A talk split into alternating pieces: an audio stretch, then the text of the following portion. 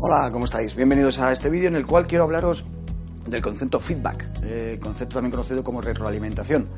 Realmente dar una opinión de una forma constructiva hacia la otra persona.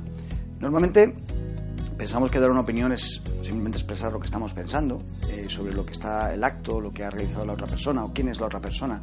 Eh, pero olvidamos muchas veces cómo enfocar ese feedback, esa opinión, de tal manera que la otra persona puede utilizarla en su propio beneficio, en su propio crecimiento personal.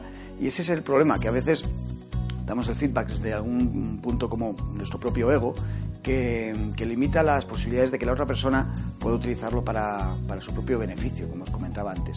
Pero es que el feedback no es algo que sirve solamente para el beneficio de la otra persona, sino que es algo que también sirve para nosotros cuando lo damos, cuando estamos ejerciendo, ejerciendo esa actividad de dar información hacia el otro de valor.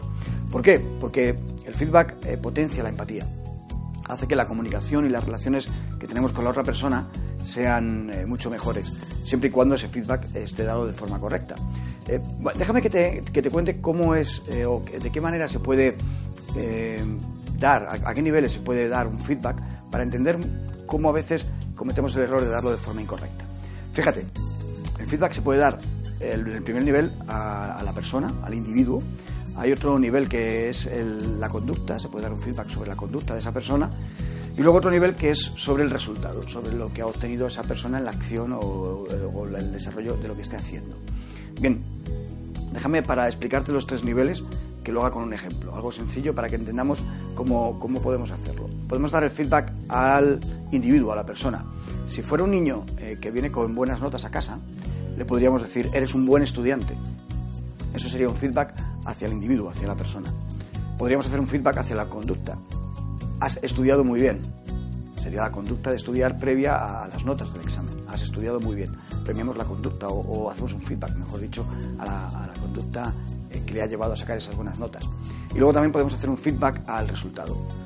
Has conseguido unas buenas eh, notas, has conseguido unas notas magníficas, por ejemplo.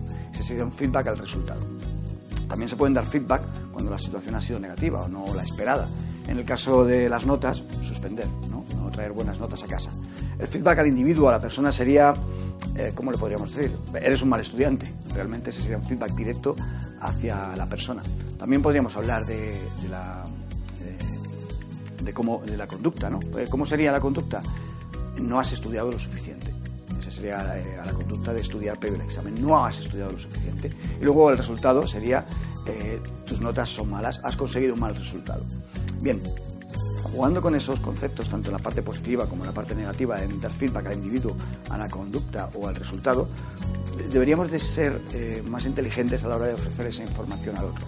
Porque eh, dando feedback al individuo de forma negativa, que es la, como has visto, la peor, ¿no? El decirle eres un mal estudiante, no solamente eh, no estamos ayudando a que la persona pueda crecer, no estamos siendo constructivos en esa opinión, sino que también estamos afectando a, o estamos limitando las posibilidades que esa persona tiene para, para, poder crecer, para poder desarrollarse, para que nuestra opinión sea constructiva en su, en su proceso de crecimiento personal o profesional.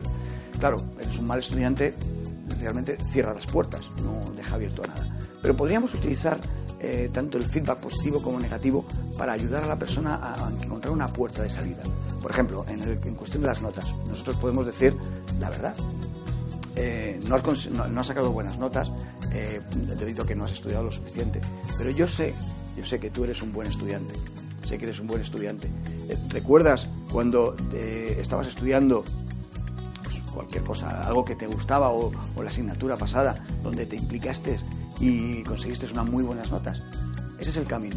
Buscar que, te gusta de lo que estás estudiando y trabajarlo de tal manera que, que, no te cueste nada y puedas esforzarte más, por ejemplo, por decirte algo.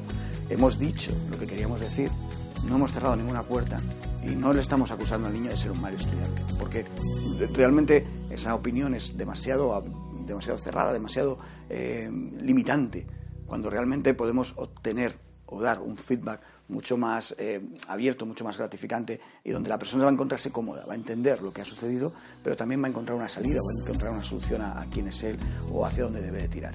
Esa es la forma de dar feedback y dar opinión a los demás de forma constructiva.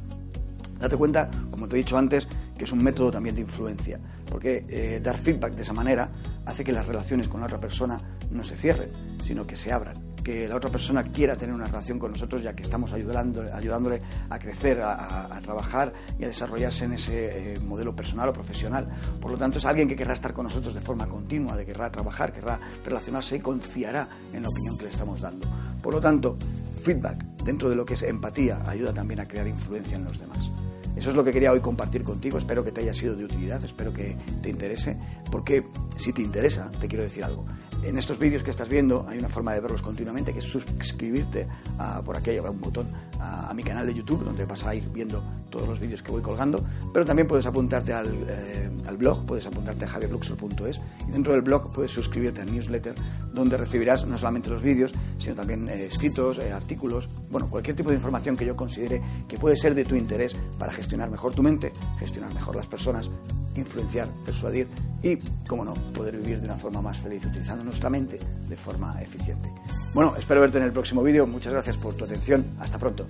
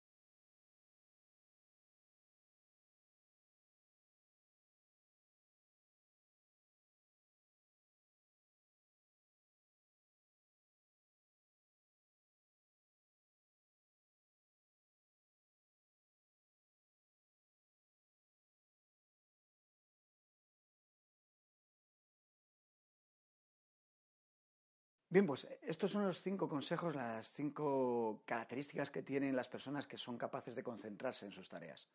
Yo lo único que te pido es que lo pongas en práctica, que no te olvides, que manejes bien las distracciones, que manejes bien los tiempos, que planifiques y te aseguro que en muy poco tiempo, en un corto periodo de tiempo, vas a ser capaz de mejorar tu concentración. Espero verte en los siguientes vídeos. Si te ha interesado esto que has escuchado en este vídeo, suscríbete por aquí, los botones que vas a encontrar para apuntarte al canal de YouTube o a mi blog, donde vas a poder eh, recibir también información directa sobre eh, gestión del pensamiento, persuasión e influencia. Y nada, espero verte pronto por aquí. Hasta luego.